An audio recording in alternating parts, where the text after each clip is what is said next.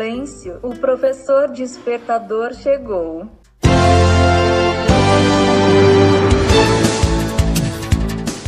Olá, eu sou o professor Diante Vasconcelos e estou aqui para mais um podcast.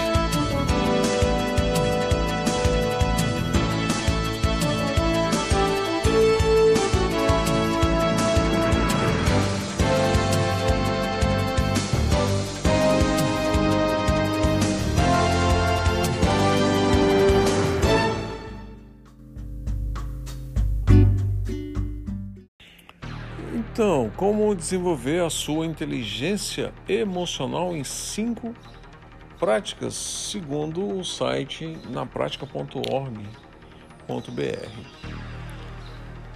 Em um artigo para Harvard Business Review, o psicólogo Thomas Chamorro Presmuzik, professor de psicologia empresarial da University College London e na Columbia University, Além de associado ao Laboratório de Finanças Empresariais de Harvard, recomendou cinco passos fundamentais para aumentar a inteligência emocional.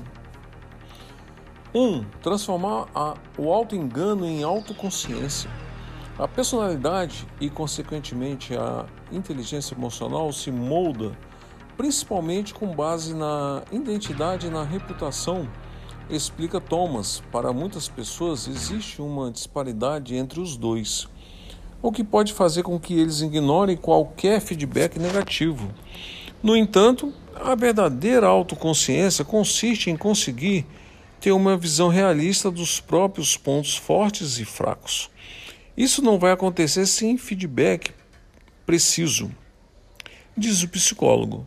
Investir em avaliações baseadas em dados, como teste de personalidade e pesquisa de feedback, é uma boa. 2. Transformar o foco em si próprio em foco nos outros. Segundo Thomas, para quem tem níveis mais baixos de inteligência emocional, é difícil visualizar as coisas pela perspectiva dos outros, especialmente quando não há escolha certa ou errada desenvolver uma abordagem centrada nos outros. Começa com o reconhecimento das forças, fraquezas e valores de cada um. Em um contexto de trabalho, conversas frequentes com os membros da equipe levarão a um entendimento melhor de como motivar e influenciá-los. 3. Agir de forma que torne a convivência gratificante. A convivência com pessoas que têm mais altos níveis de inteligência emocional tende a ser vista como mais recompensadora. De acordo com psicólogos, os mais recompensadores tendem a ser mais cooperativos, amigáveis, confiantes e altruístas. Thomas diz que é importante garantir sempre um nível apropriado de contato antes de pedir ajuda ou passar uma tarefa a alguém. Além disso, procurar compartilhar conhecimentos e recursos sem expectativas de reciprocidade. 4. Controlar explosões. No mundo dos negócios, não é bom mostrar frustração sempre que surge um problema inesperado, explica o psicólogo.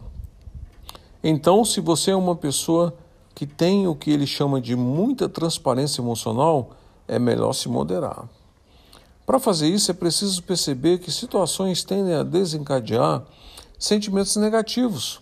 Detectando seus gatilhos, você consegue evitar situações estressantes e inibir suas reações, diz ele.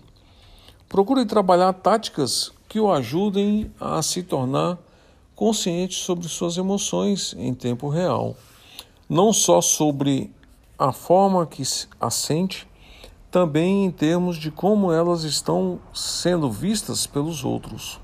5 mostrar humildade. Em questão de carreira e autoconfiança, em certo grau, é visto como um traço inspiracional.